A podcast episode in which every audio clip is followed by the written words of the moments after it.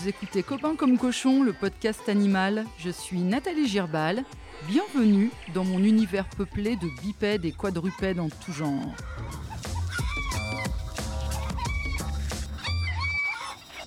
Ici, des personnalités et leurs compagnons à poil ou à plumes nous racontent leur quotidien à plusieurs pattes.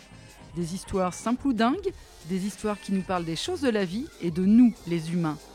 Des histoires à écouter, la truffe au vent et l'oreille en alerte.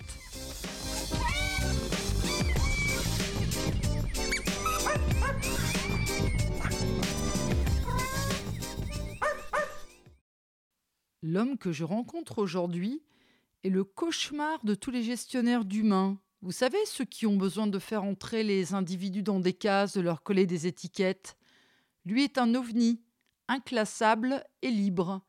Libre penseur, libre parleur, libre entrepreneur. Mais il est avant tout et surtout un grand connaisseur et ami des animaux qui l'accueille, soigne, protège, avec un professionnalisme immense et un humanisme reconnu de tous.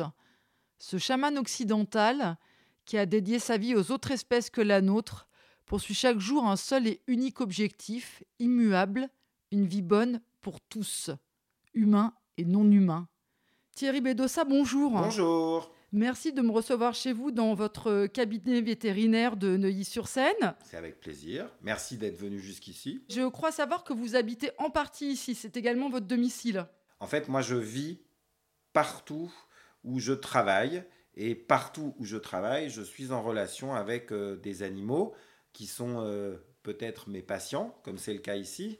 Mais j'ai aussi des animaux qui vivent avec moi ici. Donc euh, aujourd'hui, au moment où vous venez, j'ai juste Coco qui est avec moi. Coco, c'est mon perroquet volant et libre. Mais comme il y a un petit souci de l'impact de Coco sur son environnement humain, euh, il n'est pas avec nous euh, dans cette salle où je vous reçois. En revanche, votre chienne euh, adorable, Billy, Billy qui est une petite chienne Royal Bourbon, comme on dit quand ils viennent de la Réunion, et eh ben, elle est avec nous. Elle est avec nous pour la première fois. Billy va devenir mon assistante sur les interviews. Bienvenue Billy. Justement, on a parlé de Coco. C'est en partie à cause de moi si Coco n'est pas dans la pièce parce que je suis ornithophobe. Voilà. Mais Thierry, hormis Coco, avec qui êtes-vous copain comme cochon? Alors c'est vrai qu'il y a Coco qui voudrait rentrer, donc il va progressivement euh, essayer d'ouvrir la poignée, la porte. Et si jamais je vois que ça occasionne trop d'appréhension, ne vous inquiétez pas, j'interviendrai. Ok Ça va être drôle. Ça va aller Ça va être comique, je le sens. Ouais. ce, ce sont les joies du, du direct. Oui, c'est ça. Euh, Parce que Coco donc ouvre la porte, c'est ça tout seul. En fait, un, oiseau et surtout un perroquet, c'est extrêmement intelligent, mais tous les oiseaux sont très intelligents. Donc nous, les humains, nous les avons méprisés parce que on dit ils n'ont pas de cortex. Le cortex, c'est l'apanage des mammifères, et donc euh, le cortex, c'est ce qui euh, est responsable, par exemple, chez nous, de nos inhibitions. Vous voyez, c'est pour ça qu'on a des comportements sociaux mmh. et qu'on est cette espèce super sociale mais d'un autre côté, euh, pour les scientifiques et pour les biologistes, les oiseaux ont, longtemps été considérés comme stupides puisqu'ils n'ont pas de cortex. Et en fait, même s'ils n'ont pas de cortex, ils sont extrêmement vigilants, extrêmement adroits, et, en fait, ils, savent utiliser leur bec et leurs griffes avec euh, une adresse qui est parfois bien supérieure à la nôtre, celle des humains. Et par exemple, Coco, ça fait deux ans et demi, Coco a 16 ans, ça fait deux ans et demi à peu près que Coco euh, vit à la clinique. Et euh, en nous observant, puisque nous, on est vétérinaire et, et auxiliaire spécialisé vétérinaire, donc en nous observant, Coco a appris à faire des injections, euh, mettre, une, aiguille, mettre une aiguille sur une seringue, euh, enlever le, bouchon de la seringue. Et euh, donc euh, là, il est en train d'essayer de s'introduire. Mais ne vous inquiétez pas. En plus, je lui tourne le dos. il est en train d'essayer de s'introduire dans la salle où on a cet échange. Et il le fait parce que, toujours la même chose, parce qu'il est très ingénieux, c'est-à-dire qu'il est capable d'élaborer des solutions. C'est du problem solving, mais c'est du très haut degré de, de conceptualisation, en fait. C'est très sophistiqué. Il est capable de basculer une poignée de porte dans l'objectif que la porte s'ouvre. Je veille, hein, ne vous inquiétez oui, pas. on va travailler ma phobie. On en revient à la question que je vous posais. Mhm. Hormis Coco, avec qui êtes-vous copain comme cochon Alors, Parce que je, je- sais que vous êtes très entouré dans votre maison. Oui, j'ai de la chance. Alors, dans mes maisons, parce que je, je vis partout où je travaille et j'ai toujours fait comme ça depuis que, que je suis jeune adulte. Euh, en fait, les bêtes. euh, Yolène, par exemple, elle dit toujours, euh, Yolène de la Bigne, que vous avez interviewée, elle, dit toujours que je ne devrais plus les appeler des bêtes. Euh, mais, mais moi, j'adore les appeler des bêtes. Il n'y a rien de péjoratif dans mon esprit quand je, quand je les appelle les bêtes, mais ces bêtes avec lesquelles je vis, pour certaines qui sont mes patients, pour d'autres qui sont mes protégés, ce sont tous les individus qui sont hébergés au refuge Java. Elles sont aussi mes amis, mes complices. Et je tiens à dire ça parce que dans la génération dont je fais partie, c'était relativement mal vu de donner ce statut d'ami et de complice à des non-humains. Aujourd'hui, euh, les, milléniaux, ils disent que les animaux qu'ils accueillent dans, dans leur famille sont des membres de leur famille à part entière. Ils se qualifient eux-mêmes de pet parent. Et moi, j'ai toujours été sur cette longueur d'onde.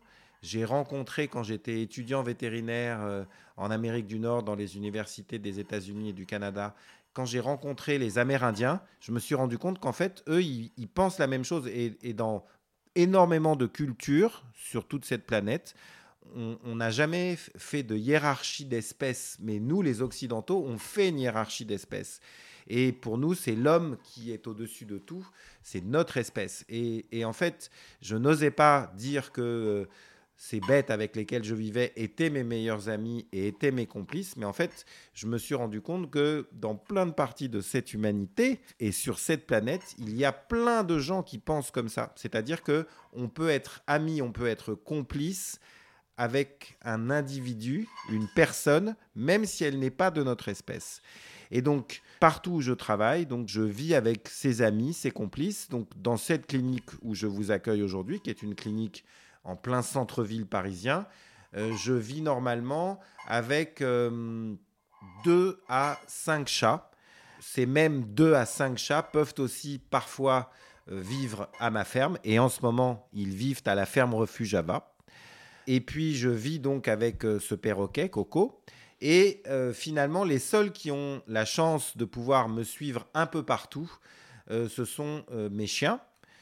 Mais comme je vis dans plusieurs lieux de vie et que je vis aussi avec une compagne humaine, et donc euh, bah, elle et moi, on habite euh, dans la maison de Jean Richard. Jean Richard, c'était le commissaire Maigret. Oui. Et donc, euh, pour ceux qui ont vécu dans les années 70 et 80 et qui ont regardé le commissaire Maigret dans les années 70 Culte. et 80, c'était culte. Mais cet homme-là, il était aussi circassien. Il, avait, il a eu jusqu'à quatre cirques.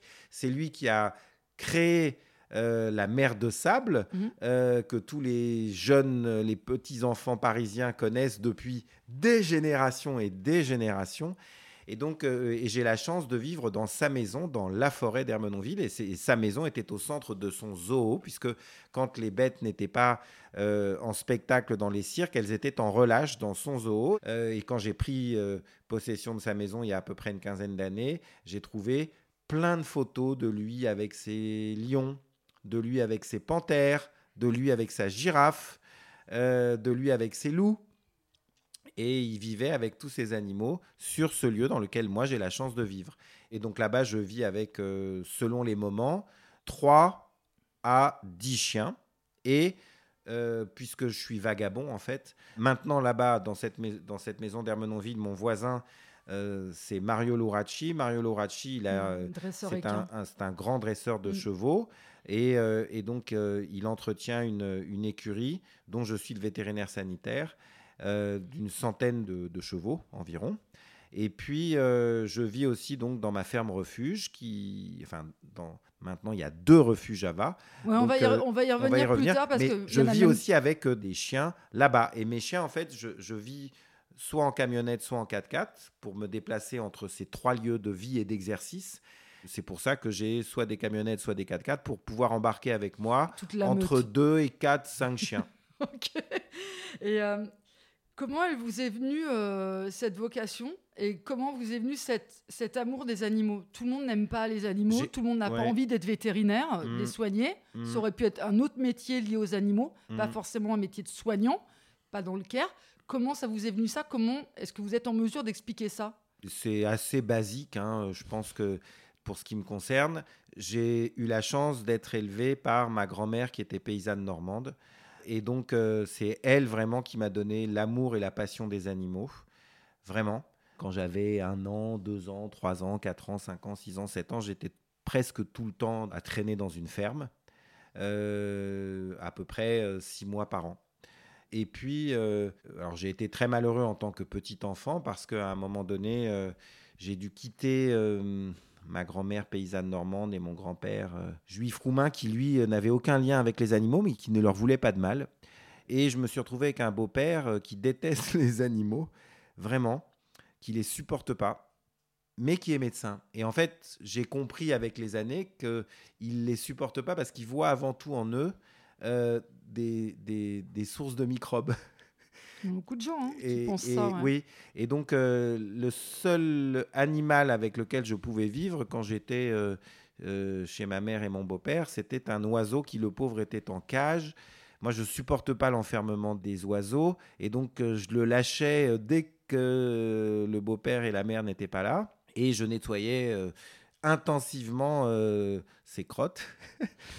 et donc, ce beau-père, il m'a quand même donné, je pense, euh, l'amour de la science et de la médecine. Si je suis objectif, mon grand-père euh, juif roumain, il était euh, euh, donc arrivé en France juste après l'affaire Dreyfus, puisque à l'époque, hein, la France était considérée par les, les Juifs qui étaient quand même assez maltraités dans les pays d'Europe centrale et d'Europe orientale, et surtout le pourtour de la Méditerranée, comme le, pays où euh, la moitié de la population s'était mobilisée pour défendre un, un capitaine juif injustement accusé. Donc euh, ce grand-père, lui, il était euh, fasciné par le progrès, par les sciences et par les techniques. Donc peut-être qu'il a joué aussi un rôle. Il était architecte. Peut-être qu'il a joué un rôle. Il me parlait du matin au soir du béton armé. Ça l'émerveillait, le béton armé. Et donc, je pense qu'il était très intéressé par les sciences et les techniques.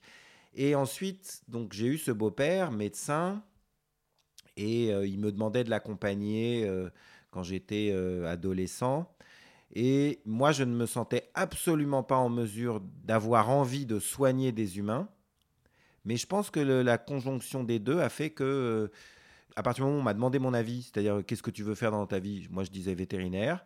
Et après, j'ai jamais changé d'avis. Donc c'est un peu en même temps une espèce de psychorigidité euh, terrible de jamais changer d'avis, de en pas même temps, c'est s'intéresser à une d'autres grande choses. chance aussi de savoir rapidement ce qu'on veut faire, Oui, parce qu'on oui, peut passer oui. une vie à chercher aussi. Et, et cette vie, puisque maintenant je, je vais avoir 60 ans, cette vie, elle m'a donné énormément de joie, de plaisir. C'est impressionnant. Je me serais jamais attendu à ce que euh, une vie euh, laborieuse et besogneuse, parce que ma vie a été très laborieuse et très besogneuse, euh, donne autant de joie et de plaisir. Et ça, c'est vraiment important. Alors, je ne sais pas qui écoute euh, votre podcast, mais pour les jeunes qui aujourd'hui veulent tellement faire de différence entre la vie personnelle et la vie professionnelle, eh bien moi, toute ma vie, ça a été une vie qui a été totalement consacrée à ma vie professionnelle, mais qui m'a donné un nombre de joies et de plaisirs incalculables. Vous étiez quel genre d'enfant?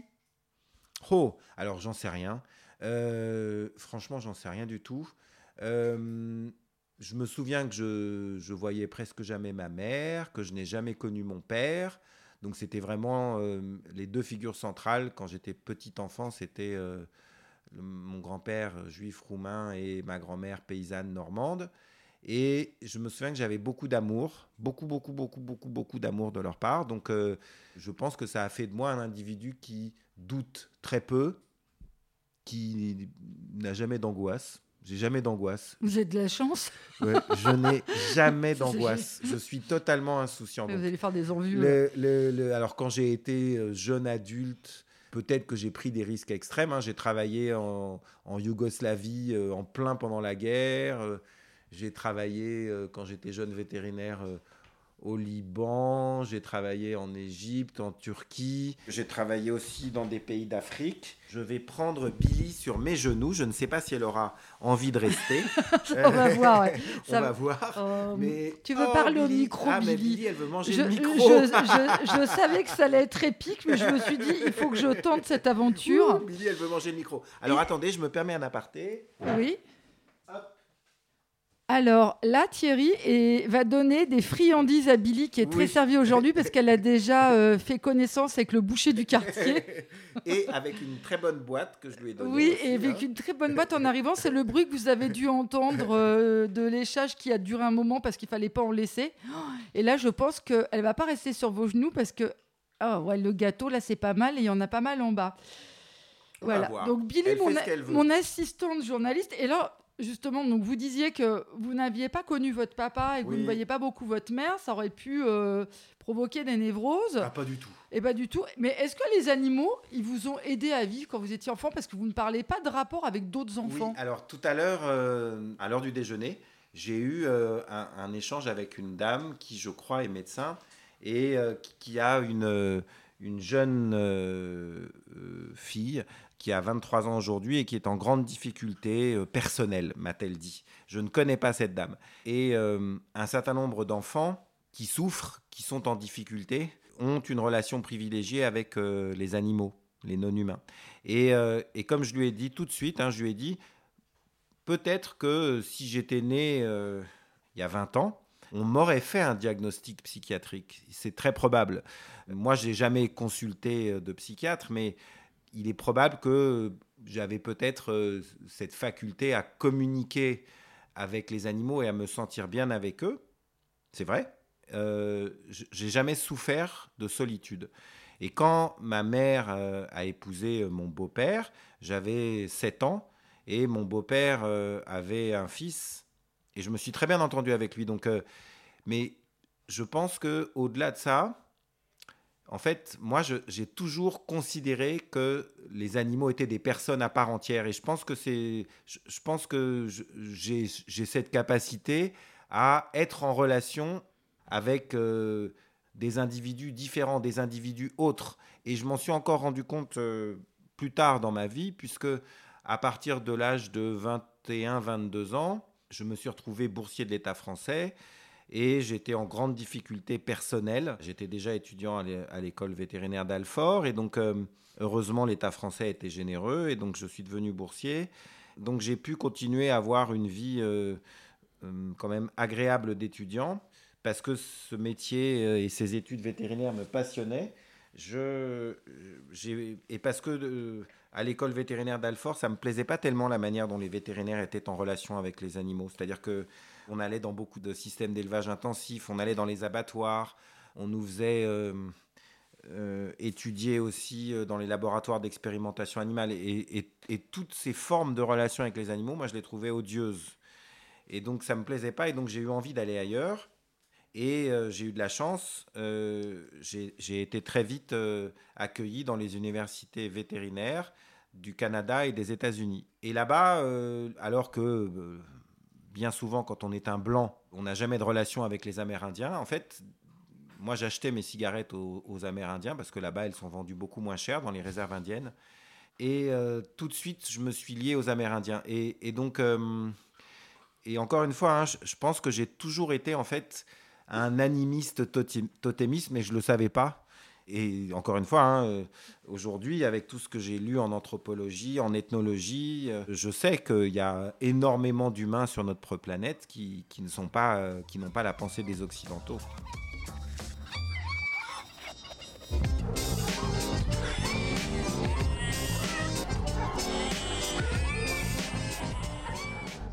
Quelle est votre part d'animalité à vous? Comment elle s'exprime? Qu'est-ce qu'il y a d'animal en vous? Ah ah Alors, ça, c'est un gros problème chez moi parce que tout ce que je pense, je le dis. Donc euh, c'est un énorme problème parce que j'ai quand même fait euh, toute ma carrière en clientèle vétérinaire. Donc euh, en clientèle vétérinaire, il y a aussi cet aspect prestation de service. Donc il ne faut pas déplaire à un client. Et hélas, moi, dès que je pense quelque chose, je le dis. Ça m'a aussi, je pense, causé plein de soucis personnels puisque j'ai pas de filtre. Donc, euh, toutes les filles avec lesquelles je vis m'ont toujours dit T'as aucun deuxième degré. Non, c'est vrai, je, j'ai, mais j'ai, de la chance. Hein, j'ai, des, amis d'enfance. Je vais avoir 60 ans. J'ai les mêmes amis d'enfance euh, depuis que j'ai 15 ou 16 ans. J'ai toujours développé des relations sociales euh, avec tous les milieux professionnels avec lesquels j'ai pu interagir, etc. Je pense que je suis très sociable, mais en fait, je suis incapable de stratégie, je suis incapable de machiavélisme. Dès que je pense quelque chose, je le dis. Donc c'est un handicap énorme si j'avais fait de la politique. C'est un handicap énorme si j'avais dû faire carrière dans des organigrammes d'entreprise. Parce que penser tout ce qu'on dit, c'est terrible. Et en gros, si vous voulez, au moment où je vous parle, je ne sais plus si c'est le temps passé avec ces non-humains qui fait que je suis comme je suis. Quand on vit avec des non-humains, on sait tout de suite ce qu'ils pensent. Ça se voit. En fait, on prend conscience que le verbal, c'est pas une composante indispensable pour exprimer sa pensée. Et vous partagez autre chose avec eux. Tout à l'heure, vous disiez que vous ne supportiez pas euh, l'enfermement pour un animal, mais ça a l'air d'être exactement la même chose pour vous, puisque vous parliez de nomadisme ah ah. et d'avoir envie justement de, de, non seulement vivre à différents endroits, mais il y a aussi une constante chez vous qui est de ne pas vous enfermer également dans une pratique. Oui. La base de votre travail aujourd'hui, c'est quand même l'interdisciplinarité. On peut appeler ça l'interdisciplinarité, la, transdisciplinarité ou la science postmoderne. C'est-à-dire que c'est une vision des choses où finalement, alors moi je suis émerveillé par euh, le, fait que nous, en Europe, en Occident, on a joué un rôle dans la manière dont la science est pratiquée et, on joue un rôle majeur depuis euh, plusieurs siècles. Les académies des sciences, elles ont été créées euh, dans les pays de la vieille Europe. Mais d'un autre côté, ce qui, moi, me, me fait très, très, très, très peur, c'est le fait que plus la connaissance foisonne et bourgeonne, plus on est obligé, en tant que scientifique, d'être ultra spécialisé pour rester dans la course. Et on perd complètement de vue le global. Vous voyez, on perd tout de vue, on ne comprend plus rien en fait. En France, on fait partie du, top 3 des pays européens qui a le plus d'animaux de compagnie. Hmm. Quasiment un Français sur deux possède un animal de compagnie. Et on est en même temps dans le peloton de tête donc des pays qui abandonnent. Hmm. Ah, vous expliquez ça comment? Une euh, vision utilitaire de l'animal, le fait qu'on considère encore que ce soit un objet malgré la loi qui est passée, qui euh, les définit comme des êtres vivants? Comment vous, expliquez ça, vous qui êtes vétérinaire et qui voyez des... Alors, je suis désolé parce que je vais remonter beaucoup plus haut dans, le raisonnement. Euh, en fait, moi, je suis ravi qu'il y ait beaucoup plus de considération aujourd'hui affichée pour les, les animaux. Mais moi, je suis vétérinaire, j'ai fait des études vétérinaires et donc, je, connais euh, des chiffres, donc c'est factuel. Hein. Il n'y a jamais eu aussi peu de faune sauvage qu'aujourd'hui sur la planète. Jamais. 70% des oiseaux qui existent aujourd'hui sur la planète sont des oiseaux d'élevage. La biomasse des mammifères terrestres, c'est 67% les animaux d'élevage, 30% les humains et seulement 3% les mammifères sauvages. Chaque année, on consomme 1500 milliards de tonnes de produits aquatiques. Donc, à aucun moment de l'histoire de l'humanité et de notre planète, il n'y a jamais eu aussi peu de faune sauvage. Donc, les biologistes s'alarment du déclin de la biodiversité, mais le vétérinaire que je suis, qui connaît très bien les chiffres faune sauvage, euh, faune domestique, lui, il s'alarme encore beaucoup plus fort. Il s'alarme pour notre espèce et pour sa cécité. C'est dramatique qu'on ne se rende pas compte que on n'a jamais autant eu d'animaux domestiques, donc c'est-à-dire des animaux qu'on utilise, et on les utilise pourquoi ces animaux domestiques? Alors pour la galerie, il y a les animaux de compagnie, mais l'écrasante majorité des animaux qui vivent en France, aujourd'hui, au moment où on se parle et où on a cet entretien, ils vivent moins d'un an, alors que leur durée de vie est souvent de plus de 10 ans. Ils ont des conditions de vie, pour l'écrasante majorité d'entre eux, très mauvaises. Alors quand on voit, euh, moi quand je suis dans, ma, dans les bocages normands et que je vois toutes ces vaches qui sont... Euh, maintenant on les voit de plus en plus même avec le taureau, avec leur veau, donc ça c'est génial. Mais la réalité de l'élevage aujourd'hui, c'est avant tout, on, tue un milliard d'animaux, je compte pas les poussins qui sont broyés vivants, euh, quand, euh, mâles, euh, qui sont broyés vivants quand ils ont un jour, mais il y a 850 millions de volailles, par exemple, qu'on tue chaque année en France. Elles vivent, pour l'écrasante majorité d'entre elles, dans des systèmes d'élevage intensif, c'est-à-dire qu'elles sont toutes serrées, elles vivent seulement trois mois. Il y a plusieurs dizaines de millions de cochons, c'est encore pire. Les truies, elles sont entravées pour pas écraser leurs petits. Au moment où on fait cette interview, je suis membre euh, en grande souffrance de la Commission nationale de l'expérimentation animale, c'est-à-dire que je supervise, soi-disant, la manière dont l'État français traite euh, les 2 à 4 millions d'animaux qui, sont tués chaque année euh, pour l'expérimentation animale. Donc la réalité, moi je la connais, je suis désolé, c'est atroce. C'est atroce. Il faut bien être conscient que dans notre pays, on n'est pas du tout les amis des animaux. Ça, c'est pour la galerie. C'est de l'intox. C'est faux. Mais on assiste à une industrialisation du vivant comme on n'a jamais connu. euh, Ce sont des problématiques qui sont bien plus complexes. c'est culturel Euh, aussi de non, traiter. c'est beaucoup quoi, plus complexe. En fait, il faut être bien conscient que en 1900, on était 1 milliard d'humains sur la planète. En 1960, on était 3 milliards d'humains sur la planète. En 2023, on est 8 milliards d'humains sur la planète. Si notre population a autant augmenté, c'est grâce à deux facteurs. Un, le progrès médical, l'invention des vaccins, puis euh, celle des antibiotiques. Donc le progrès médical, c'est en relation avec la problématique de l'expérimentation animale. Mais c'est une grande cruauté, hein, l'expérimentation animale. C'est inimaginable. Et par ailleurs, c'est parce que on mange beaucoup plus et on mange beaucoup plus chacun et donc on se reproduit beaucoup plus parce que on reste une espèce. Et donc pourquoi est-ce qu'on mange beaucoup plus? Parce que il y a aussi beaucoup plus d'animaux élevés et puis il y a aussi beaucoup plus de surface cultivée. Donc on peut pas faire des raccourcis. C'est-à-dire que moi je suis vétérinaire et hélas comme je suis vétérinaire, je sais beaucoup de choses. Donc je vais pas agresser par exemple ceux qui mangent des animaux. J'ai pas de problème avec ça. Je vais pas agresser, par exemple, l'industrie pharmaceutique. J'ai pas de problème avec ça. Je vais pas agresser, par, par exemple, l'industrie agroalimentaire. J'ai pas de problème avec ça. Mais moi, je suis conscient et connaissant de cette complexité du monde aujourd'hui, de ce monde à 8 milliards d'humains, sur une planète qui reste finie, sur une planète qui meurt des perturbateurs endocriniens, des pesticides, de l'extraction des minéraux, de l'extraction des hydrocarbures. Et c'est vrai que maintenant, j'ai un vrai propos politique, mais il, il faut que les dirigeants des pays, des nations, euh, ne soient plus des personnes qui savent faire la guerre, ne soient plus des personnes qui sachent faire des affaires, euh, qui maîtrisent le droit, mais il faut que ce soit des personnes qui comprennent le vivant. C'est parce que là, les, enjeux de 2023, c'est euh, et, ce sont les enjeux du siècle. C'est de comprendre l'état du vivant, de comprendre l'extraordinaire euh, modification qu'a subi en 60 ans la planète. Il y a 60 ans, on était 3 milliards d'humains. Il y avait euh, 10 fois moins d'animaux d'élevage. Donc il y avait beaucoup plus de forêts et beaucoup moins de surface cultivée. Donc il, faut des personnes qui soient conscientes de tout ça il y a plein de dirigeants qu'on élit dans les démocraties qui sont, je pense, des gens de bonne volonté, mais ils n'ont pas le niveau de compréhension qui, qui permet de comprendre l'état du vivant actuel. Alors, puisqu'on parle de politique, Mhm. vous êtes présenté euh, aux législatives de Oui. 2022 dans la quatrième circonscription de l'Oise avec le parti animaliste. Waouh, bravo Est-ce que Vous vous êtes documenté. hein. Bah, c'est la moindre des choses.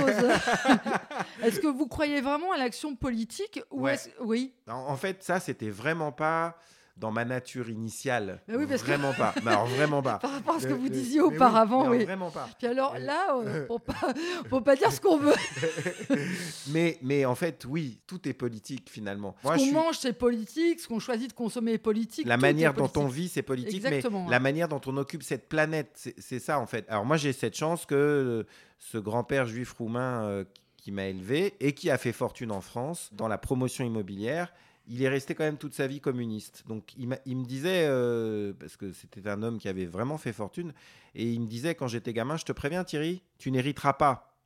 Ah, comment je leur remercie de m'avoir toujours dit ça et puis de- de- d'être resté fidèle à ce principe. Parce que si j'avais hérité, mais j'aurais jamais été l'homme que je suis.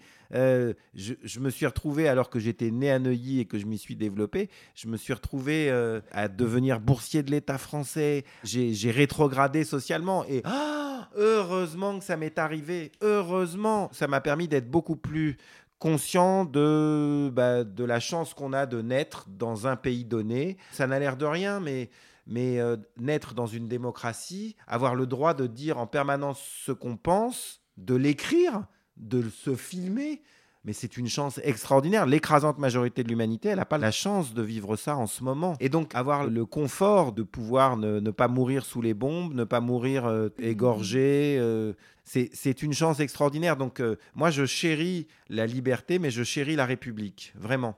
Pour répondre à votre question, c'est très bien qu'on ait été dirigé dans les démocraties par des gens qui sont férus d'histoire, de droit, qui ont un sens de l'économie très avancé, mais Là, vraiment, si je dis que tout est politique aujourd'hui, c'est qu'il faut en même temps se battre pour la liberté. Donc, on, est menacé par euh, un grand nombre de pays euh, totalitaires, autoritaires. Et moi, je suis né dans la liberté, je m'y suis développé. Euh, j'ai vraiment pas envie de connaître autre chose. Et ça, c'est vraiment un combat qu'il faut vraiment bah, mener. Et en même temps, en plus de la liberté, il faut être conscient de l'état du vivant. Et il me semble donc que, euh, mais c'est une probabilité hein, qu'on s'enfonce dans, les crises, les guerres, etc. Euh, etc. C'est même hautement probable, mais c'est jamais certain. Et donc, euh, moi, je, reste un, optimiste absolu. Et donc, je pense qu'il y a d'autres issues possibles. Mais avant tout, quand on est, entre guillemets, en France, il faut non seulement qu'on reste attaché à la liberté, à, notre extrême diversité, euh, diversité, euh, même si c'est un mot choquant pour la France, mais ethnique, diversité religieuse, diversité de pensée. Moi, j'aime cette République et je veux absolument continuer à, à la défendre. Et ce qui m'a pas plu justement en faisant campagne pour le Parti animaliste, c'est de ne défendre que les animaux. Ça, ça a été une grande souffrance pour moi, de ne défendre que les animaux et de ne pas euh, pouvoir, euh, parce que c'est la ligne du Parti animaliste, et évidemment, donc, euh, si j'ai accepté de faire campagne pour le Parti animaliste, je, me devais de respecter la ligne du Parti animaliste, mais ne pas avoir d'opinion politique sur autre chose que la défense des animaux, moi, c'est quelque chose qui, qui ne me plaît pas. D'autant que vous définissez l'animalisme, vous, vous avez votre propre définition qui est justement très intéressante parce que vous dites que c'est une forme d'humanisme avancé. Oui. Waouh, mais dites-moi, vous avez vraiment lu des choses, plein de choses que j'ai dit. Mais et, c'est là que c'est très intéressant parce que souvent on a tendance à opposer l'animalisme et l'humanisme, hmm. alors qu'en fait c'est les deux pendants d'une même chose. En fait, j'ai un vieil oncle de 87 ans qui lui est né en Tunisie, c'était le frère jumeau de mon père. Moi, j'ai jamais connu mon père et il est arrivé euh, en France euh, quand il avait, euh, je crois, 19 ans. Et pour lui, les, valeurs qu'il définit comme étant les, les, plus importantes, c'est l'amour des siens, la passion du travail et l'absence de méchanceté. Et en fait, je suis assez d'accord avec ça. En fait, lui, il a été radical toute sa vie. Donc, quand il était jeune, son idole, c'était Mendes France. Et il est resté fidèle au Parti radical. Et aujourd'hui, à 87 ans, il est toujours au Parti radical. Alors, moi, j'ai pas d'allégeance politique particulière. J'aime l'économie, c'est ça qui est paradoxal, c'est-à-dire que j'aime le libre entreprendre, mais je suis conscient de l'état de la planète, hein, attention, donc euh, ça crée des sacrés freins euh, au libre entreprendre et à la pollution et à l'extractivisme de penser comme ça, mais d'un autre côté, je pense que, alors, vous auriez pu me poser la question différemment, j'ai eu un long échange et un coup de foudre pour euh, Madame de Fontenay. C'est elle qui a écrit Le silence des bêtes en 78. C'était une grande philosophe. Je crois qu'elle est toujours vivante aujourd'hui. Je l'ai rencontrée un jour euh, sur un plateau à France Inter, euh, dans une émission qu'elle animait avec Alain Bougrain-Dubourg. C'était il y a une quinzaine d'années environ. Et j'ai eu un vrai coup de foudre et on est resté des heures et des heures et des heures et des heures à discuter dans la régie, tous les deux. Puis après, elle m'a fait lire des livres, etc. etc. Et donc, c'est elle qui a contribué à me, à me muscler intellectuellement. Comme euh, une autre philosophe qui s'appelle Corinne Pelluchon, et qui est vraiment une, une, grande inspiratrice du programme, justement, du Parti animaliste. Et qui a écrit d'ailleurs un petit traité euh, d'animalisme. Elle écrit plein de livres merveilleux, l'éthique de la considération, euh, l'espérance. Enfin, c'est vraiment une personne qui est en même temps très lucide, très intelligente, qui réfléchit énormément, mais qui, qui garde euh, l'espérance. Moi, je trouve ça magnifique. Et je pense qu'on a ce trait tous les deux. c'est ça aussi qui détermine peut-être notre amitié. Mais c'est-à-dire que malgré les, tout ce qu'on peut observer, qui est quand même assez dramatique sur la condition humaine ou la condition animale, vous restez positif et vous gardez espoir toujours. C'est un trait de votre personnalité, ah oui, ça. Fort, très fort. C'est peut-être aussi une naïveté terrible. Hein. Euh. Oui, mais la naïveté, ça aide à vivre, peut-être. je ne sais, pas, je sais pas quoi vous répondre.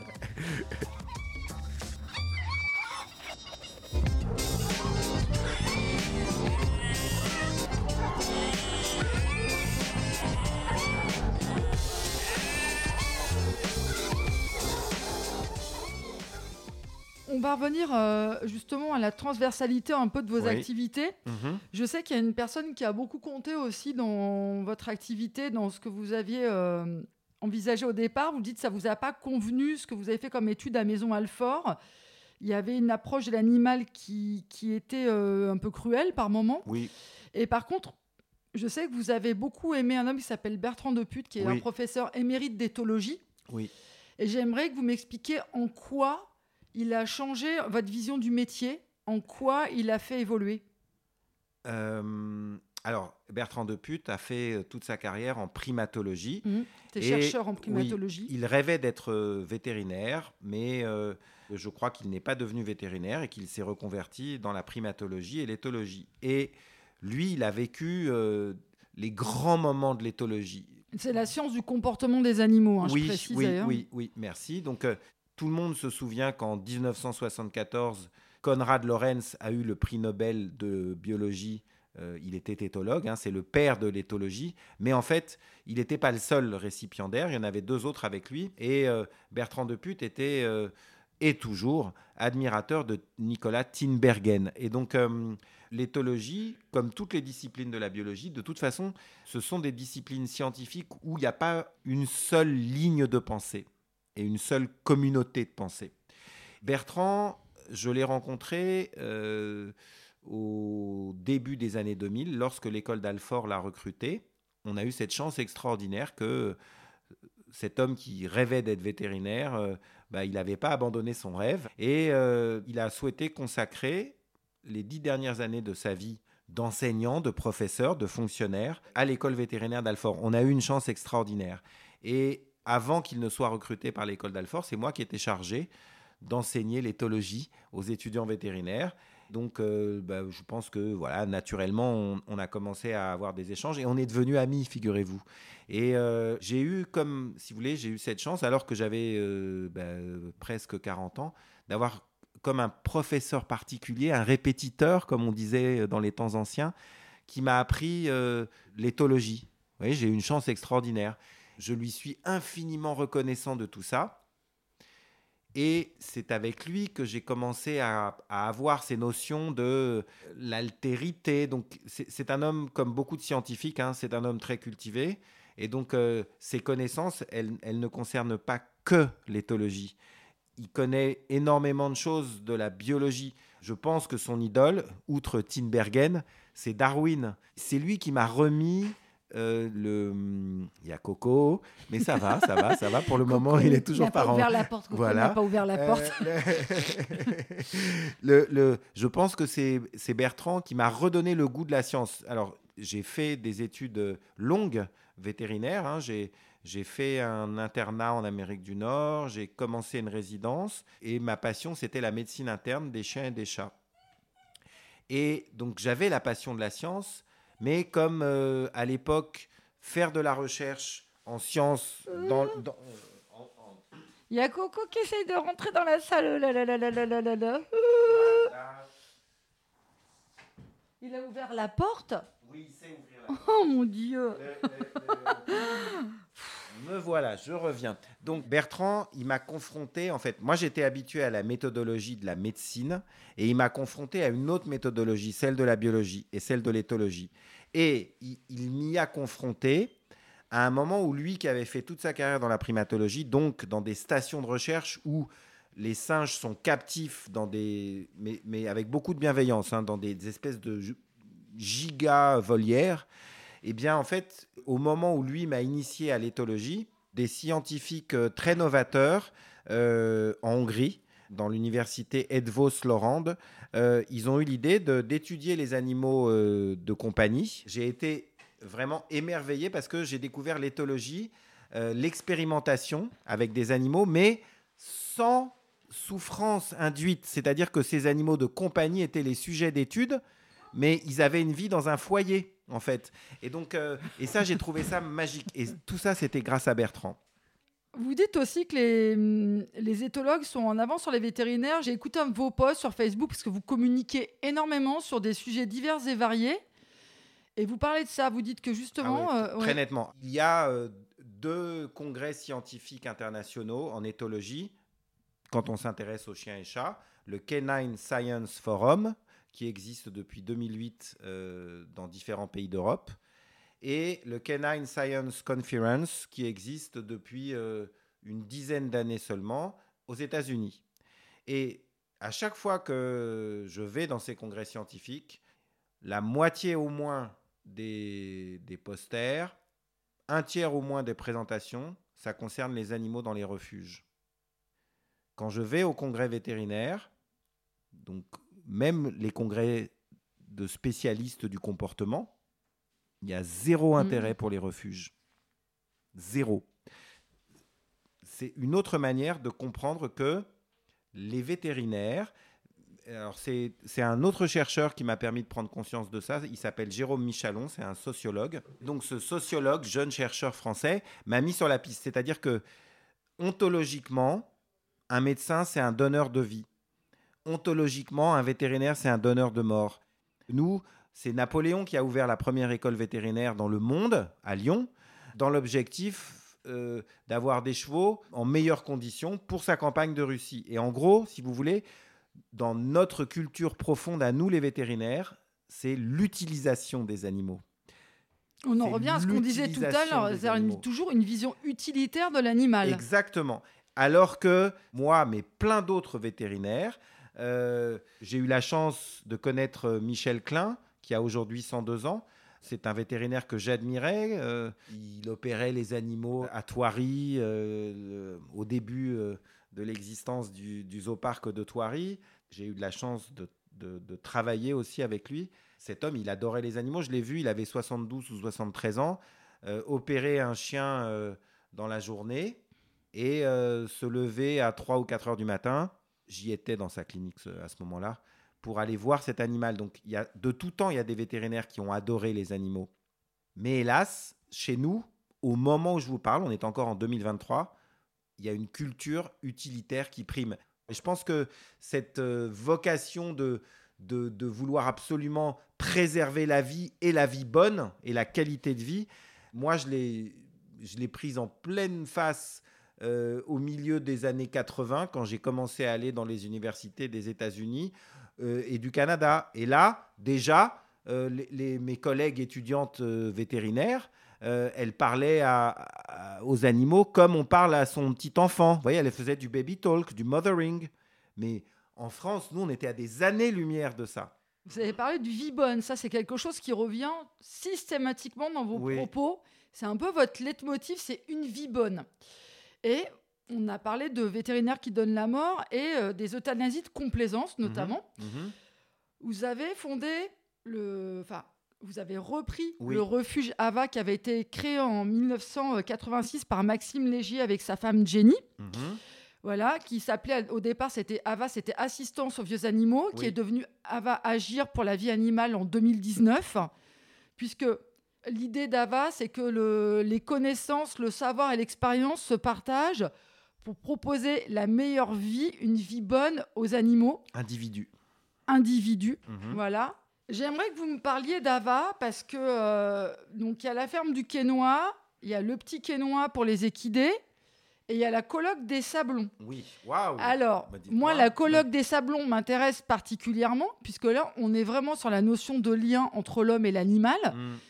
Vous l'avez créé en septembre 2022 sur une propriété privée de plus de 3 hectares qui, contient, euh, enfin, qui comprend trois bâtiments, mhm. dont avec une piscine pour que les vieux chiens atteints d'arthrose puissent nager. Mhm. Maxime Léger, qui est le fondateur de l'association AVA, est votre premier pensionnaire. Et j'aimerais que vous me parliez de cette colloque, que vous me parliez de ce lien et euh, que vous me racontiez tout ça et les anecdotes, Mm. si vous avez des anecdotes Oui, en tête. Alors, Parce que c'est passionnant, c'est un nouveau modèle pour vivre mieux ensemble, pour bien vieillir, pour avoir une vie bonne, qu'on soit un humain âgé ou qu'on soit une autre espèce âgée. Et on cohabite. Alors racontez. oui, alors c'est multifacette. Euh, Mm. Maxime Légier, le fondateur historique euh, avec son épouse euh, Jenny Légier, qui n'est plus de ce monde, mais à son âme de d'Ava, euh, c'est vraiment un épicurien, c'est un jouisseur. Pour lui, la vie bonne au quotidien, ça va de soi. Euh, moi, j'ai plutôt été tout au long de ma vie un laborieux besogneux, mais ça me va très bien. Et pour parler très franchement, même si j'ai été tout au long de ma vie un laborieux besogneux, vraiment, euh, moi aussi, je trouve que j'ai une vie bonne. Et l'idée m'est venue progressivement. C'est-à-dire que, Avec le scandale Orpea, je crois. Oui, en, en fait, Entre autres. merci parce que vous avez vraiment, vous me suivez beaucoup. Alors, je suis très honoré déjà. Euh, C'est la moindre des choses. et donc, j'essaie des choses. Si je vois que c'est bien, je continue. Si je vois que ça va pas, j'arrête. La première chose dont, euh, dont j'ai pris conscience, c'est que c'est dur d'en parler pour moi, mais en fait, les vieux, ils n'ont pas envie d'être avec d'autres vieux. Ils n'ont qu'une envie, c'est d'être avec des plus jeunes. Moi, mon objectif, c'était de, mettre plein de vieux euh, humains avec des vieux animaux, mais en fait, j'avais tout faux. Le- le- le- mais j'ai mis, euh, j'ai mis plusieurs années à réaliser fait, Interdisciplinarité et intergénérationnelle aussi, parce voilà, que c'est ça voilà. qui est important. Et donc, euh, et donc du coup, j'ai- fait un peu évoluer le projet. Et puis ensuite, si vous voulez, après, il y a la réalité de l'économie. Donc, la piscine, elle existait avant. Euh, c'est une propriété de villégiature que j'ai rachetée. Mais une piscine euh, en Normandie, pour qu'elle soit nageable tout au long de l'année, en fait, ça coûte une fortune en chauffage. Et du coup, bah, euh, moi, éthiquement, j'arrive pas à, entre guillemets, accaparer euh, tant de pourcents des ressources de l'association AVA pour chauffer une piscine. J'y arrive pas. Euh, Oui, parce que est-ce que vous pouvez préciser comment vous financez ce projet? J'ai repris la responsabilité sanitaire d'AVA en mars 2003 et j'ai fondé une nouvelle association, AVA, en janvier 2004. Jamais je me serais lancé dans un projet comme celui-ci, jamais. Euh, mais alors jamais. Et je l'ai fait parce qu'à l'époque, je vivais avec une femme dont j'étais profondément amoureux. C'était euh, un émerveillement au quotidien pour moi de vivre avec elle. Et hélas, euh, elle a mis fin à ses jours euh, quelques années plus tard. Et euh, ça m'a énormément éprouvé. Énormément. J'ai pensé que j'ar- j'arriverais jamais à me relever, puis je me suis relevé. Mais je l'oublierai jamais et chaque jour je pense à elle. Mais si elle ne m'avait pas demandé expressément de reprendre Ava, je l'aurais pas repris. Pourquoi je, vous dis ça? C'est parce que je pense qu'elle m'a donné, elle m'a rendu plus connaissant et elle m'a rendu plus humain. Et donc, quand je me suis rendu compte qu'en fait, les vieux, ils voulaient pas euh, vivre avec d'autres vieux, mais qui voulaient de l'intergénérationnel. Donc ça m'a vraiment impacté. Quand je me suis rendu compte que chauffer la piscine, que j'avais fait restaurer à mes frais, euh, bah, ça me gênait sur un plan éthique parce que c'est les ressources d'AVA, euh, ça m'a embêté. Pour répondre à votre question sur le financement, bah, c'est simple. Moi, j'ai pas de descendance. Donc pendant 10 à 15 ans, j'ai financé euh, l'existence d'AVA avec euh, mes revenus. Et puis, euh, à partir du moment où Ava s'est un peu institutionnalisé, il y a d'autres jeunes qui sont venus me voir, et dont une jeune communicante, etc. etc. Et puis, donc, elle, a, elle, a, elle a permis à l'association Ava d'avoir plus de ressources. Donc, maintenant, Ava, si vous voulez, vit de manière autonome. Et moi, j'ai fait un testament, puisque j'ai pas de descendants, c'est très facile pour moi. Et donc, Ava héritera euh, via le fonds de dotation de, de tout mon patrimoine parce que j'ai été vétérinaire à Neuilly, donc euh, aujourd'hui, euh, j'ai un patrimoine. Et donc, la boucle est bouclée. Mais Pour en revenir du coup Oui, au à parce que oui, ouais, les là, vous sablons. étiez Donc- sur un donc, modèle les, qui fonctionne les sablons, ou qui fonctionne c'est- pas, c'est ça Donc, quand je me suis rendu compte que les vieux, ils n'ont pas envie de vivre avec d'autres vieux, donc ça m'a quand même freiné. Donc après, j'ai essayé de faire venir quelqu'un de 25 ans de moins. Hélas, beaucoup des gens qui sont en grande relation et en relation d'étroite proximité avec les animaux ont aussi des failles et des vulnérabilités. Et cette personne, il se trouve qu'elle était alcoolique. Et donc, euh, en fait, en gros, si vous voulez, bien sûr, c'est plus facile d'héberger des animaux que d'héberger des humains, en gros. Vous voyez, c'est là que je veux en venir. Et donc, réussir à euh, euh, faire cohabiter durablement des humains, c'est une gageure. Euh, déjà, on a du mal à le faire quand on est tous de la même famille, tous du même village. donc, c'est une vraie gageure. donc, donc c'est une vraie gageure, mais comme je suis cet imbécile optimiste, euh, je, je, je, reste sur mon objectif, mais je suis plus prudent et plus progressif. Et aujourd'hui, si vous voulez, je réussis à faire cohabiter donc Maxime avec une jeune femme de 30 ans et ça lui donne énormément de plaisir. Et elle aussi, ça lui donne énormément de plaisir. Et donc, ma nouvelle idée maintenant, c'est de faire de l'écotourisme, ah, éco-working.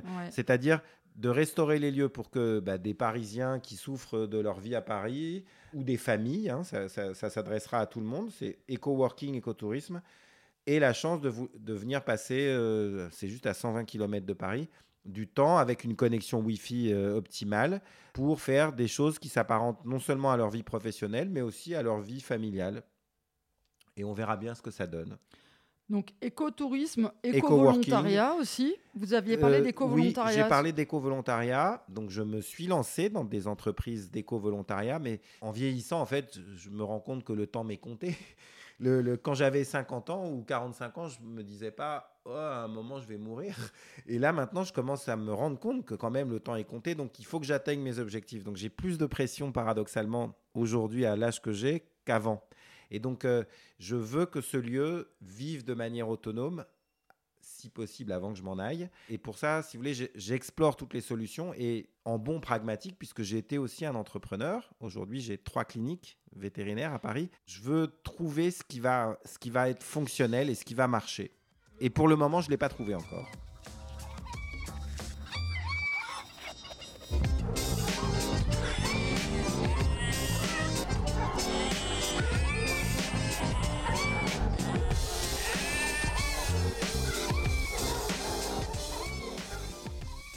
Vous accueillez des programmes de pet thérapie. Ouais. Ça, c'est la, paternité de tout ça revient euh, à la fondation Affinity. Affinity, c'est une marque de pet food, de nourriture pour chiens et chats. Euh, Affinity est le troisième groupe en Europe qui fabrique euh, du pet food, derrière Nestlé pour, pour une part et Mars Royal Canin pour l'autre part. Et un jour, je participais à un congrès scientifique, c'est euh, étudier les relations qu'entretiennent les humains avec euh, les non-humains. Et euh, je participais, donc je donnais une conférence. Et en fait, la, directrice de la com et du marketing d'Affinity était présente à cette conférence. Et elle m'a vu, et moi je donnais cette conférence avec plusieurs chiens sur l'estrade. Et je ne sais pas ce qu'il a, ce qui l'a intéressé, est-ce que c'est le, le, contenu de ma conférence hein. En gros, c'est toujours la même chose. Hein. Moi, je parle des animaux et d'une manière très positive d'être en relation avec eux, pleine de considération pour eux et d'intérêt pour nous, hein, parce que ça nous fait du bien, en gros, de, de, de, bien les traiter, de leur donner une vie bonne, ça nous fait du bien et forcément, on se sent mieux quand on fait ça. Et donc, euh, bah, elle est venue me voir euh, juste après la fin de ma conférence et, elle m'a demandé euh, de, travailler avec elle sur un projet ambitieux en France pour le groupe Affinity. Ce travail a abouti au fait que 70 euh, projets avec de la médiation animale, avec des actions associant les animaux, ont été présentés au jury de la Fondation Affinity. On en a retenu euh, euh, 4 ou 5 et on les a aidés. Et euh, à cette occasion, la directrice de l'Institut de victimologie de Paris, qui est une psychiatre et qui s'appelle Delphine Morali, qui adore les animaux, elle a eu cette idée géniale d'amener euh, ces patients les plus, les plus affectés. Alors, c'est des patients, euh, la première année, euh, qui, qui étaient présents au Bataclan, vous voyez, à l'attentat du Bataclan. C'est terrible, hein Ces gens-là, ils ont été détruits par ça. On s'en veut toujours quand on est le survivant, en fait. On, ne s'en remet pas. Et euh, Ça, c'est un programme qui s'est fait, je, je vous coupe, en partenariat ouais, avec l'Institut de victimologie de Paris. l'Institut de victimologie de Paris. Mais vraiment, il faut citer Delphine Morali parce que c'est toujours la même chose.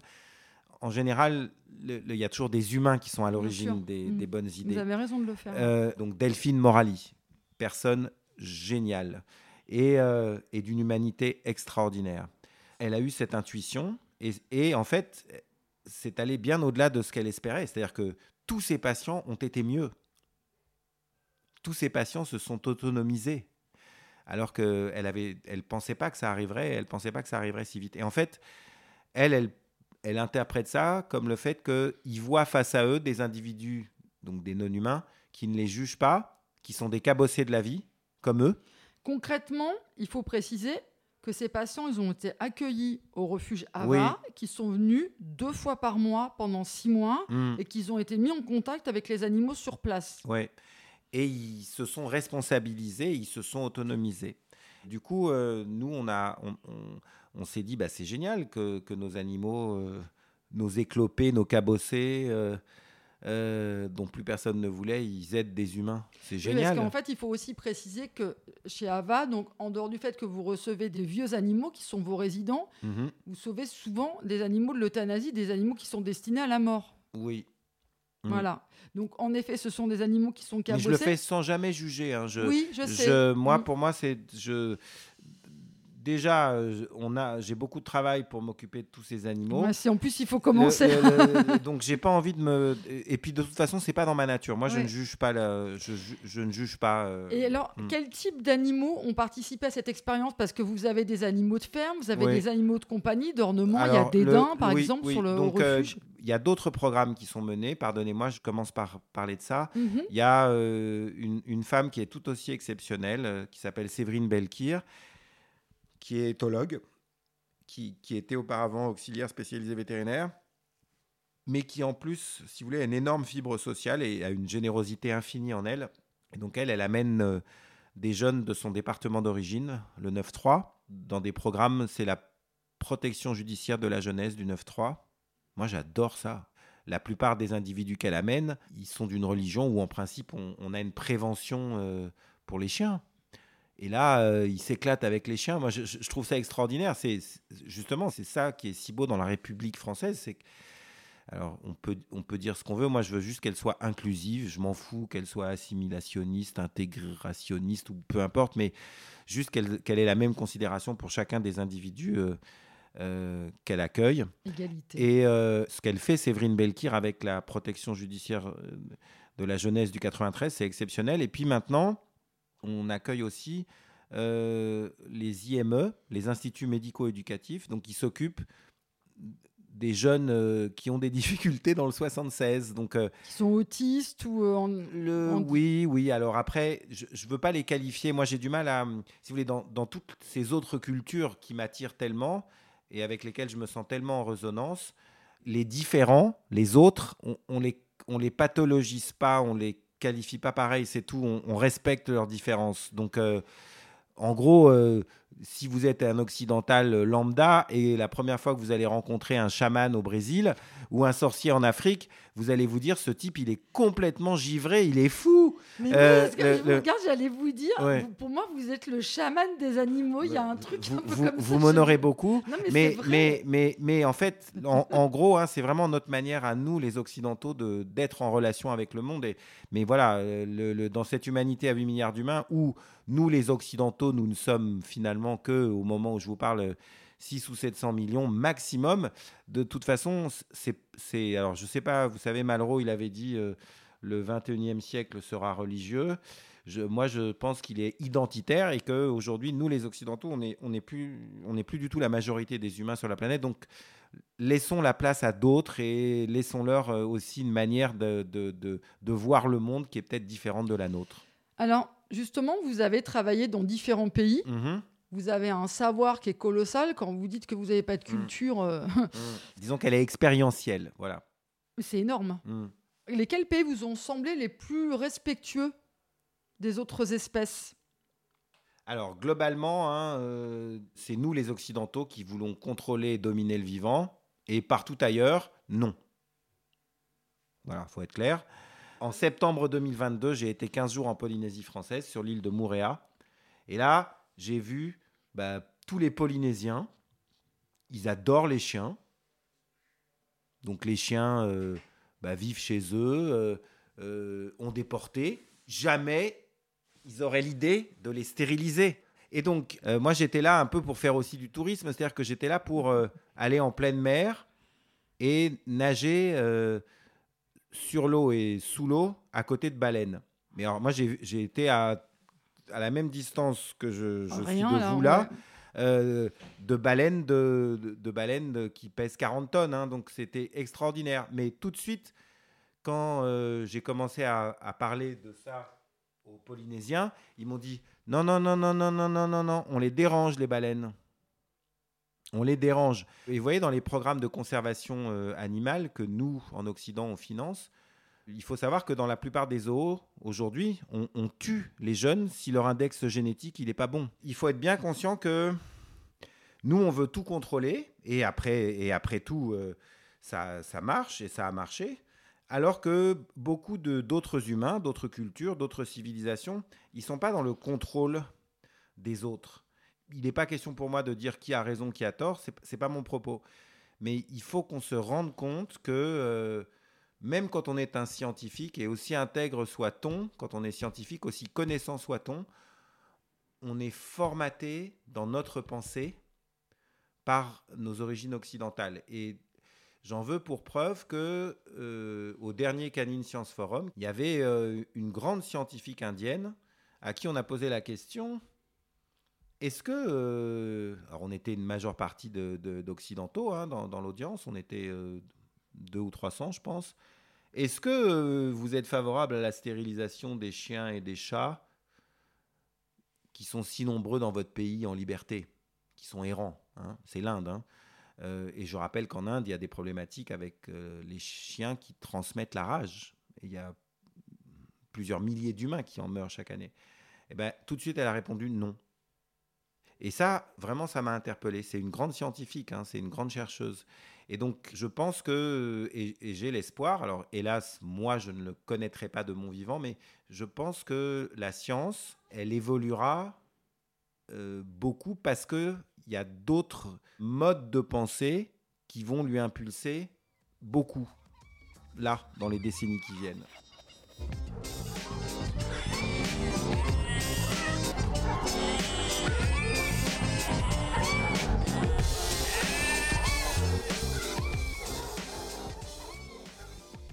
Vous avez créé une entité euh, au début de l'année 2023 qui s'appelle euh, Pets and Vets Society, qui mhm. regroupe donc en l'occurrence trois cliniques vétérinaires, dont celle où nous nous trouvons mhm. au Pont de Neuilly, un centre de formation. Je suis impressionné par tout ce que vous avez lu. Les trois refuges AVA euh, et j'ai une question à vous poser, qui est une question un peu délicate à poser à un vétérinaire, euh, mais qui, moi, m'intéresse. Il y a énormément d'abandon d'animaux aujourd'hui, notamment mm. à cause de l'inflation, et du coût aussi des soins vétérinaires. Mm-hmm. Qu'est-ce que vous pensez de ça? Alors, je suis conscient de l'état du monde dans lequel on vit. Et dans le monde d'aujourd'hui, avant tout, je m'efforce d'être pragmatique. C'est-à-dire, je ne veux pas être un idéaliste qui va défendre ses grandes idées sur le vivant, les animaux. Euh, l'ignominie des abandons, etc., etc. Mais dans la réalité, moi, si j'ai créé cette entité, qui n'a pas de statut social pour le moment, c'est ni, ni une association, ni une entreprise, c'est un nom. Si je l'ai créé, c'est parce que je pense que nous, les vétérinaires, nous ne sommes pas assez en relation avec les animaux nous n'avons pas assez de considération pour eux, nous ne sommes pas assez en relation avec eux.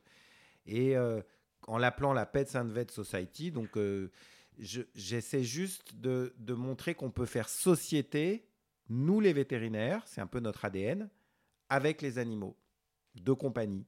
Vous n'avez pas répondu à ma question sur le coût des, consultations et des soins vétérinaires. Ah, alors. Le, je vous donne cet exemple-là parce que j'ai une amie qui a eu des, gros soucis de santé avec son chat. Elle en a mm. eu pour 2500 euros et qui avait des personnes devant elle qui n'étaient pas en mesure de payer les sommes. et ça, c'est un vrai souci. Il y a quelque chose qui arrive dans notre profession de vétérinaire qui est que euh, aujourd'hui, euh, bah, le capitalisme, entre guillemets, a fait euh, immersion dans notre profession. Et depuis, grosso modo, une dizaine d'années seulement, de plus en plus de vétérinaires ne sont plus propriétaires de leur clinique, mais appartiennent à des groupes financiers. Évidemment, la, finalité d'un groupe financier, c'est de, gagner de l'argent. Hein. c'est la finalité du capitalisme. Donc, c'est de rationaliser, augmenter la productivité, augmenter les prix, blablabla. blablabla. Et c'est vrai que dans un pays qui est aussi euh, passionné d'égalité que le nôtre, ça crée beaucoup plus de réactions que dans tous les pays anglo-saxons dans lesquels j'ai pu travailler et où ça existait déjà il y a, il y a 30 ans. Et dans notre pays, il y a un vrai souci de laisser la santé euh, accessible à tous. Et en gros, si vous voulez, c'est un peu la culture de la sécurité sociale. C'est-à-dire que nous, on a tous la possibilité de se faire soigner, d'avoir euh, une transplantation cardiaque si on a besoin d'une transplantation cardiaque, d'avoir euh, de l'hémodialyse pendant des années si on a besoin de l'hémodialyse pendant des années, d'avoir une transplantation de foie-poumon si on en a besoin. Enfin, et donc c'est vrai que notre pays réagit d'une manière différente. Et moi, je, trouve ça très honorable euh, au fait que les, les, groupes financiers, le capitalisme, a fait vraiment euh, pleinement euh, irruption dans le paysage vétérinaire. Et donc, la conséquence pratique de ça, c'est vrai, c'est que, mais ce n'est pas une critique, mais quand on est dans un groupe hospital, dans un centre hospitalier où il y a plusieurs dizaines, voire plus d'une centaine d'employés. Les, les, coûts fixes sont énormes. la taille du local, aujourd'hui, il y a une clinique qui est à Gentilly, qui fait 3800 mètres carrés. C'est énorme. Et donc, le, le coût de fonctionnement d'une structure comme celle-ci, il est énorme. J'adore le, le, progrès technique qui est apporté par tout ça. C'est génial. Mais, mais ça a une conséquence aussi, c'est que les prix euh, ont beaucoup augmenté quand il s'agit de faire des actes très technique. Et donc, euh, c'est quelque chose euh, auquel notre profession et l'écosystème, je pense, de la protection animale vont trouver des solutions. À tout problème, il y a toujours des solutions. Au début de notre conversation, mhm. vous avez évoqué euh, le fait que vous viviez à Hermenonville, dans la maison de Pierre Richard. De Jean Richard. De Jean Richard, pardon. Oui. Et vous aviez parlé du cirque. Oui. Alors, moi, j'aimerais euh, vous me parliez de ça parce que ah. vous n'êtes pas sans savoir que voilà. Euh, oui, oui, oui. Alors, sachez que pour être honnête avec vous, moi, j'ai appris euh, l'entraînement de certains animaux sauvages captifs parce que c'est comme ça que je voyais la possibilité de comprendre mieux comment on entraîne les animaux de tout type, hein. sachant que moi, je suis comportementaliste pour chiens et chats. Et donc, à un moment donné, j'ai traîné dans des siquariums où on m'a appris à euh, entraîner des orques. Et euh, j'avais 30 ou 35 ans, donc j'avais pas l'état de conscience que j'ai aujourd'hui. Qu'est-ce que je peux dire de ça? En fait, évidemment, c'est d'une cruauté infinie de capturer l'orque, de l'extraire de son groupe social et de la faire vivre dans un petit bassin. C'est d'une cruauté infinie, infinie. Mais une fois qu'elle est captive, c'est la manière dont elle est en interaction et le temps euh, pendant lequel elle est en interaction avec son entraîneur et son soigneur, c'est souvent les mêmes personnes, qui va euh, lui donner ce qu'on appelle en éthologie de l'enrichissement, c'est-à-dire de la qualité de vie. Et c'est ça qui est... Et, personne ne peut comprendre ça, sauf quand on est vraiment soit un scientifique éthologiste, soit... Euh, euh, un entraîneur ou un soigneur d'animaux sauvages captifs. C'est-à-dire que séparer ces individus, ces pauvres individus captifs, des personnes qui s'occupent d'eux au quotidien, et moi j'ai connu plein de circassiens qui passent beaucoup plus de temps avec leurs animaux qu'avec leur famille. Ils dorment dans le même camion quand ils sont en déplacement, etc séparer ces, animaux des humains qui se sont occupés d'eux parfois pendant des, dizaines et des dizaines d'années, ça va leur générer une énorme souffrance.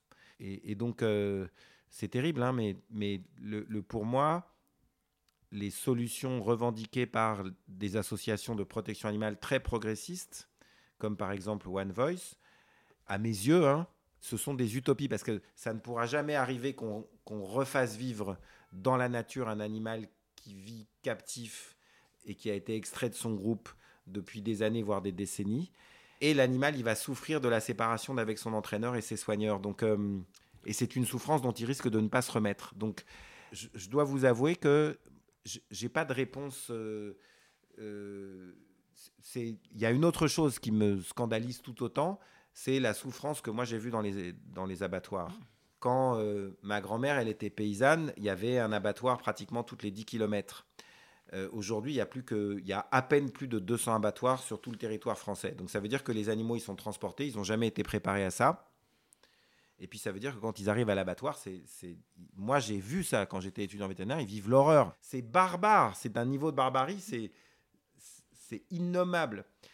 Faire naître, enfin capturer des animaux sauvages qui avaient une vie dans un environnement naturel et les faire vivre enfermés, c'est extrêmement barbare. Mais les séparer des humains qui s'occupaient d'eux, c'est aussi prendre le risque de les faire énormément souffrir, voire qu'ils se laissent mourir. Donc, euh, ce n'est pas des solutions simples, en fait. Il faut sortir du manichéisme. C'est un sujet qui est sur lequel, même si je salue le travail des associations très progressistes comme euh, par exemple les One Voice, ou encore plus comme Sea Shepherd, euh, comme euh, L214. C'est les meilleurs amis des animaux aujourd'hui en France, ces, associations-là. Mais, d'un autre côté, passe à côté de facteurs individuels, parce que chaque animal est un individu. Et, donc, mais c'est vrai que c'est l'effet des réseaux. Il faut, pour communiquer et ramasser des ressources, avoir des ressources pour financer ces combats, il faut susciter l'indignation et l'émotion. Mais dans la réalité, les conséquences pour l'animal individuel peuvent être parfois dramatiques. Quand je vous parle de ça, je parle de, du pauvre beluga qui a passé les, les, pires heures de sa vie, dans les dernières heures de sa vie. On, l'a extrait de l'eau alors qu'il était tout émacié. C'était évident qu'il allait mourir, ce pauvre animal. Donc euh, il fallait lui foutre la paix, tout simplement. S'il avait choisi ce bras de scène, eh ben, peut-être qu'il avait ses raisons. mais il a passé les pires heures de sa vie dans les derniers moments de sa vie. Donc c'est, on, a voulu bien faire, mais en fait, on a fait le pire. Vous il y a une chose qui est intéressante dans tout ce que vous dites, c'est vraiment la notion d'individu. C'est-à-dire qu'on a des groupes, alors on peut euh, arriver peut-être à euh, observer certains comportements inhérents à certains groupes, comme on, parlait de Billy tout à l'heure, qui vient de la Réunion, et peut-être des comportements qui sont liés à son milieu de vie de départ. Et après, il y a l'individu en fonction de son lieu C'est comme nous, en fait. Exactement. Chaque individu peut avoir une histoire individuelle. Chaque individu peut apprendre, peut évoluer, peut s'adapter. Euh, moi, donc vous avez compris que j'ai des origines étrangères aux trois quarts. Mes ancêtres, bah, ils ont fui une mauvaise vie avec l'espoir d'en avoir une meilleure pour eux en tant qu'individus et pour leur descendance. Et en gros, moi, je pense que je porte ça vraiment. Et que vous l'offrez aux animaux et aux humains? J'essaie. Vous avez participé avec votre collaboratrice Sarah Janin, qui est docteur en éthologie. C'est mon associé Sarah Janin. votre associée, celle qui dirige d'ailleurs euh, Animal, University, votre centre de formation. Mhm. elle est donc docteur en éthologie mhm. et également euh, psychologue clinicienne. Mhm. Euh, j'ai vu que vous étiez très heureux d'avoir été invité à un congrès de psychiatrie. Et j'aimerais que vous m'expliquiez pourquoi. Ah, parce que, en fait, alors là, c'est un autre aspect de ma carrière. c'est que le, j'ai été recruté par l'École nationale vétérinaire d'Alfort en 2000 et j'ai travaillé comme attaché d'enseignement pour l'École nationale vétérinaire d'Alfort pendant 20 ans, jusqu'à décembre 2020 pour enseigner l'éthologie, puis euh, la médecine euh, de collectivité et du sport, et enfin la médecine du comportement. Et, donc, euh, je me suis opposé pendant toutes ces années-là euh, à un autre courant de la médecine vétérinaire du comportement qui s'appelle la zoopsychiatrie, qui pose des diagnostics euh, psychiatriques sur le même modèle que celui du, dictionnaire euh, statistique des maladies mentales des humains et qui prescrit à chaque fois des molécules psychotropes. Donc je dois dire, quand je vous réponds, parce que ça va être écouté probablement par des confrères, que j'ai le plus grand respect pour mes confrères zoopsychiatres mais j'ai vraiment euh, pas du tout euh, leur pratique, mais alors vraiment pas du tout. Je ne pense pas, et c'est mon expérience, hein, euh, ça fait maintenant plus de 25 ans que je fais de la médecine du comportement, pour moi, l'écrasante majorité, mais la quasi-totalité des individus que j'ai reçus en médecine du comportement, en médecine vétérinaire du comportement, ce sont des individus qui n'ont tout simplement pas une qualité de vie au quotidien, c'est tout. Mais ils n'ont pas de maladie mentale. Voilà. Et donc, quand j'ai eu cette invitation euh, de l'Association française de psychiatrie, alors là, pour moi, ça a été, euh, si vous voulez, c'était une fierté inimaginable. J'ai été invité par des, par des médecins psychiatres pour que euh, je leur parle de, de en gros, et si euh, le, le, le, on ne pratiquait plus la psychiatrie comme vous, vous l'avez pratiqué, c'est-à-dire vous avez fait des études de médecine, de près ou de loin, vous avez quand même euh, été exposé à ce génial Freud et à la psychanalyse, mais de plus en plus, vous vous en éloignez. Mais si vous aviez été formé par des anthropologues, euh, si vous aviez été formé par des éthologues, si vous aviez été formé par des personnes qui, qui, qui sont des chercheurs sur la cognition, si vous aviez été formé par des médecins internes exigeants, bah peut-être que vous auriez toujours trouvé des maladies. Aujourd'hui, on fait tout un ramdam entre le gut-brain axis, hein, en gros notre flore intestinale on a plus de gènes de, dans les micro-organismes qu'on héberge dans nos intestins que dans tout notre corps. Mm. Euh, bah, peut-être que vous auriez une autre manière d'établir vos diagnostics et d'exercer tout simplement. C'était ce que m'avaient assigné comme objectif ceux qui m'avaient invité, et donc je, leur ai ouvert les palettes. Évidemment, après, je le fais en toute humilité, hein, mais je pense qu'il y a mille manières de voir. Et à partir du moment où moi, qui ai beaucoup voyagé, je me suis rendu compte que ben, on va pas forcément voir un psy dans, dans beaucoup de pays, en fait. Il y a beaucoup de pays où on ne considère pas les maladies mentales. Voilà, encore une fois, il faut être très humble et, voilà. Et puis après, il y a une chose dont il faut être conscient, c'est que l'emprise des intérêts financiers sur la manière dont on pratique une médecine. L'industrie agroalimentaire, l'industrie chimique, l'industrie pharmaceutique a une influence énorme sur les manières dont sont pratiquées la médecine et dont sont fabriqués les aliments. Et je ne veux pas en dire plus après. Est-ce que vous auriez des anecdotes qui vous viennent en tête avec des animaux des, j'en ai en fait, ça c'est ma chance, hein, c'est une chance extrême que j'ai, j'en ai chaque jour en fait. Oui c'est ça, mais le, aujourd'hui, aujourd'hui, vous voyez, euh, j'ai été en communication avec une dame qui se préoccupe de euh, la vie de ses cinq chats et de son petit lapin nain après elle. Euh, j'ai été très très touché, ça m'a donné. Euh, enfin, j'ai essayé de l'apaiser cette dame, etc. Elle m'a, j'ai cru donc dans tout ce qu'elle m'a dit, j'ai compris qu'elle était un peu seule. Tout à l'heure, vous avez croisé une jeune propriétaire qui s'appelle Johanna. Alors c'est vrai que les gens me connaissent depuis de, longtemps souvent et donc ils m'appellent par mon prénom et moi je les appelle par leur prénom. Donc Johanna, elle est toute jeune maman. Elle vient d'avoir son premier enfant. Elle a 34 ans. Sa fille a un mois. Mais avant, ses bébés, c'était ses deux chiens. Et là, euh, il y a son chien qui s'appelle Gizmo, qui est un petit Spitz, qui a une maladie euh, pulmonaire très avancée et, hélas, une maladie cardiaque très avancée. Et on n'arrive pas à le faire vivre sans oxygène. Et donc là, pendant une heure, euh, on a trouvé les solutions avec elle pour que on puisse le, faire vivre dans un environnement enrichi en oxygène. Et toutes mes journées, elles sont comme ça, toutes, toutes, toutes. Chaque jour, il y a des choses euh, fantastiques qui se passent avec d'autres humains ou pas, et avec d'autres animaux. Oui, oui, oui, oui, c'est génial. C'est important de le rappeler. Oui. Quand on oppose systématiquement les autres espèces à la nôtre. Oui. Votre métier, il est très riche humainement, en plus d'être. Énorme énorme, c'est prodigieux. Et en fait, quand moi j'étais étudiant vétérinaire, mes collègues de mon époque, ils m'accusaient tous. Vous voyez, on a fait une photo de groupe, de classe, et euh, moi je suis à côté de mon chien. Et donc euh, ils me disaient tous Oh là là, mais toi, toi, tu as vraiment de la sensiblerie. À l'époque où moi j'étais étudiant vétérinaire, la moitié d'entre nous, on venait de la campagne. Puis beaucoup d'entre nous étaient d'origine paysanne, mais moi aussi, j'étais d'origine paysanne.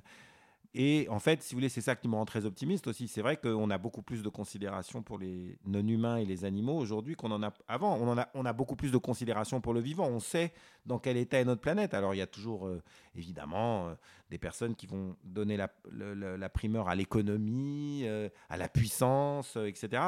Et je respecte tout ça. Hein. Moi, je resterai toute ma vie un pragmatique, mais, mais c'est important aussi. J'ai pas envie de tomber voyez, j'ai pas envie de vivre ailleurs que dans une démocratie et dans la pleine liberté. Mais cette vie avec des autres, vous voyez, des, différents, moi, elle m'a chaque jour, elle me donne un, elle me donne des expériences, des, ah, c'est incroyable.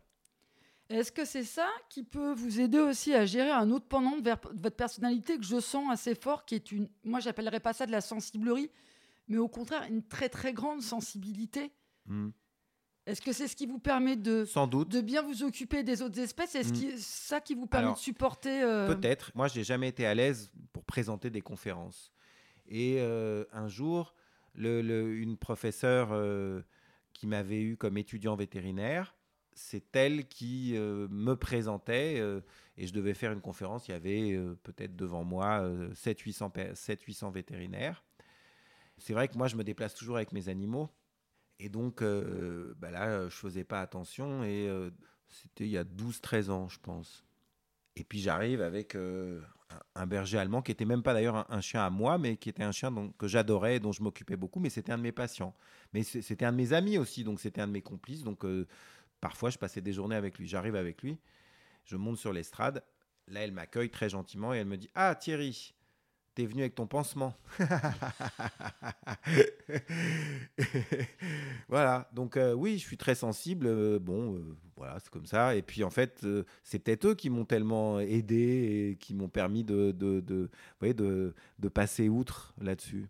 Mais c'est ça aussi qui vous permet de faire tout ce que vous faites. Et Sans doute pour le faire bien et offrir une vie bonne. Merci, c'est... Non, mais c'est très intéressant, votre approche qui est quand même extrêmement complémentaire et humaine. Je mm. répète, parce que c'est, ce mot, il est important. Merci. Même quand on s'occupe d'animaux, surtout quand on s'occupe d'animaux, je dirais même. Alors maintenant, à vous de, le mot de la fin. Waouh Alors, je souhaiterais que euh, ben, la considération pour les non-humains, pour les animaux, euh, elle ne cesse d'augmenter. Je souhaiterais qu'on détruise et qu'on dégrade moins cette petite planète qui, pour le moment, est le seul endroit sur lequel nous sommes en mesure de vivre. Euh, je souhaiterais qu'on donne, et c'est paradoxal de la part de quelqu'un euh, qui, qui, qui, est né à Neuilly-sur-Seine et, qui a toute sa vie euh, travaillé à Neuilly-sur-Seine, mais je souhaiterais qu'on donne moins le primat à l'économie et qu'on donne plus le primat au vivant. Merci beaucoup. Merci à vous.